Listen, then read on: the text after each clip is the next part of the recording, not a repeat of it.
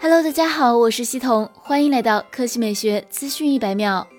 十月七日凌晨，苹果官方宣布，将于北京时间十月十四日凌晨一点，在 Apple Park 召开全球新品发布会。这将是苹果在今年举办的第二场秋季发布会，继续以在线直播的方式进行。九月十六日的发布会上，我们见到了新款 iPad、iPad Air、Apple Watch。却没有看到 iPhone 十二，而这一次 iPhone 十二可以说百分之百没跑了。根据之前的爆料，iPhone 十二将有四款不同型号，分别命名为 iPhone 十二 mini、iPhone 十二、iPhone 十二 Pro、iPhone 十二 Pro Max。它们全部采用 OLED 面板，延续刘海全面屏，屏幕尺寸依次是五点四英寸、六点一英寸、六点一英寸、六点七英寸，同时采用类似 iPhone 四的直角金属中框。整体更加凌厉，并加入海军蓝等更多配色。iPhone 十二 mini 将是 iPhone 第一次使用 mini 命名。可能使用减配版 B 十四处理器，不支持 5G，电池容量仅为两千两百二十七毫安时，主打小屏和性价比。其余三款 iPhone 十二则均配备 A 十四处理器，支持双模 5G，支持二十瓦有线快充和更高功率无线快充。iPhone 十二、十二 mini 存储容量六十四 G 起步，iPhone 十二 Pro、Pro Max 则是一百二十八 G 起步。iPhone 十二 Pro Max 还会独享一百二十赫兹高刷率和 LiDAR 激光雷达。